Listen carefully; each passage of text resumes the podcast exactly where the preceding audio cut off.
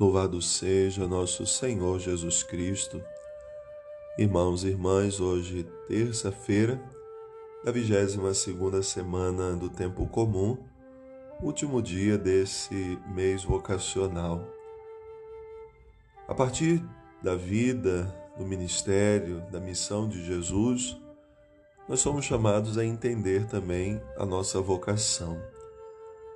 Ontem no Evangelho, Jesus lia aquela passagem do profeta Isaías que falava sobre ele. O Espírito do Senhor me ungiu e me enviou. Mas enviou para quê? Para aquilo que no Evangelho de hoje já conseguimos perceber para libertar, para curar, para salvar. Uma pessoa possuída por um espírito mau, ao ver Jesus se aproximar, pergunta: Que vieste fazer aqui? Vieste para nos destruir? O inimigo sabe o poder que Jesus tem. Embora Jesus tivesse ido ali, primeiro para cumprir as suas obrigações religiosas, estava também para fazer acontecer aquilo que o profeta já havia falado dele. E assim nós somos chamados a entender a nossa vocação. Pelo batismo, todos nós recebemos a unção do Espírito. Assim como Jesus, lá no Jordão, ao ser batizado, desceu sobre ele o Espírito Santo e o Pai o proclama: Este é meu filho muito amado. No dia do nosso batismo, também o Espírito Santo desceu sobre nós e ali o Pai proclamou que éramos também seus filhos muito amados e a partir daquele momento nos envia. O batismo é também o início de uma nova etapa da nossa vida, quando somos enviados para fazer a mesma coisa que Jesus fez, porque ali nós nos tornamos um outro Cristo. Jesus ontem falava aquelas pessoas como um mestre e causava um grande espanto naquelas pessoas, porque alguns diziam: Mas não é esse o filho de José? O carpinteiro, aquele que nós conhecemos, conhecemos a sua família. Olhavam para Jesus apenas como homem, não iam além.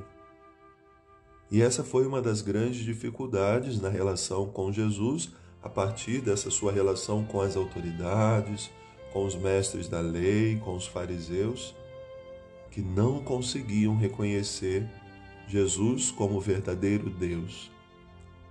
E hoje ele age como Deus, curando, libertando, salvando vidas, assim como Deus sempre fez na história da salvação e continua a fazer.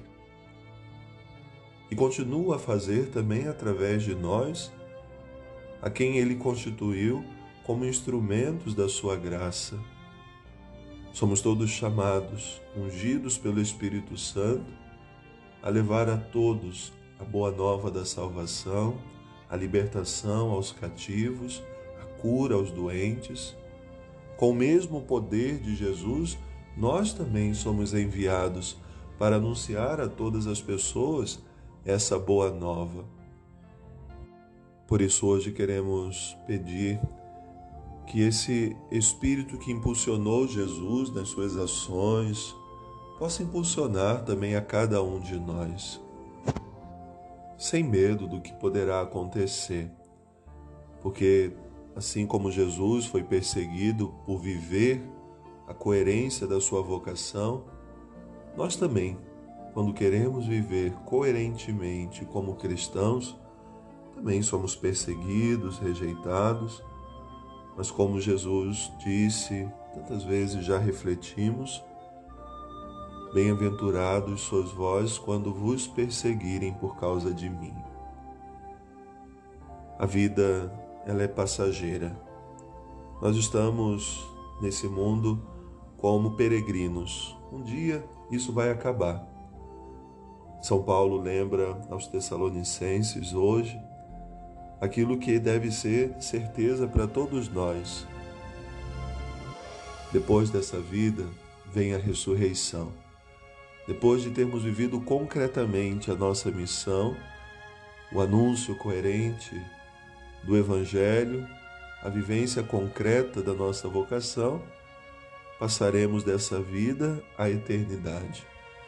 Assim como Cristo ressuscitou, nós também ressuscitaremos.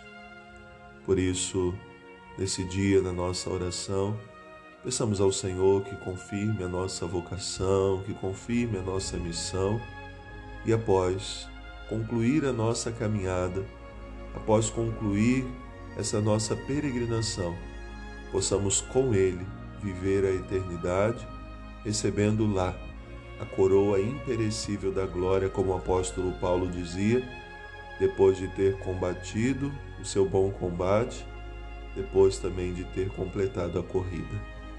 Ao fim da nossa caminhada, com o Senhor, aquele que buscamos servir aqui e agora, estaremos para viver a felicidade eterna e recebendo a glória daqueles que conseguiram passar pela grande tribulação e venceram, fazendo em tudo a vontade de Deus.